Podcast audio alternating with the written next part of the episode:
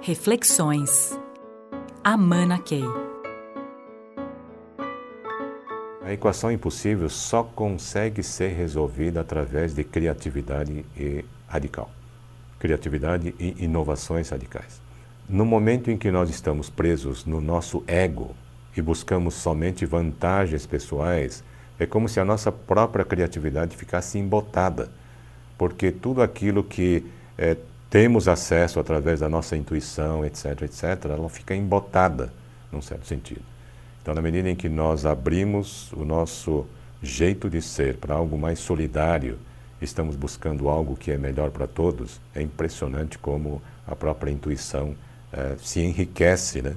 E, de repente, eh, o caminho para se criar inovações radicais, ela fica, parece que escancarada à nossa frente. Quando a gente envolve a turma toda e coloca a equação na mesa, e está estimulando essa criatividade impressionante como as ideias aparecem. Estamos, obviamente, numa era em que nós precisamos criar coisas inéditas. Nós estamos começando a ficar viciados em melhores práticas, em olhar aquilo que funciona nos outros.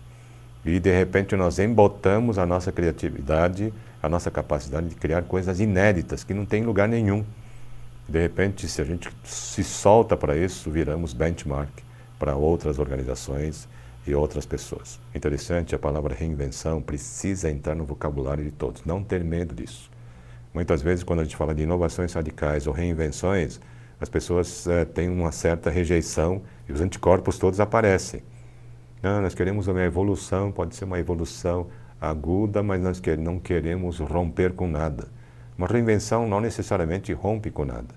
Pode romper com modelos mentais superados, isso sim e esse é o momento que nós vamos precisar muito claramente romper com modelos mentais e paradigmas do passado que funcionaram lá atrás, talvez, ou nunca funcionaram bem.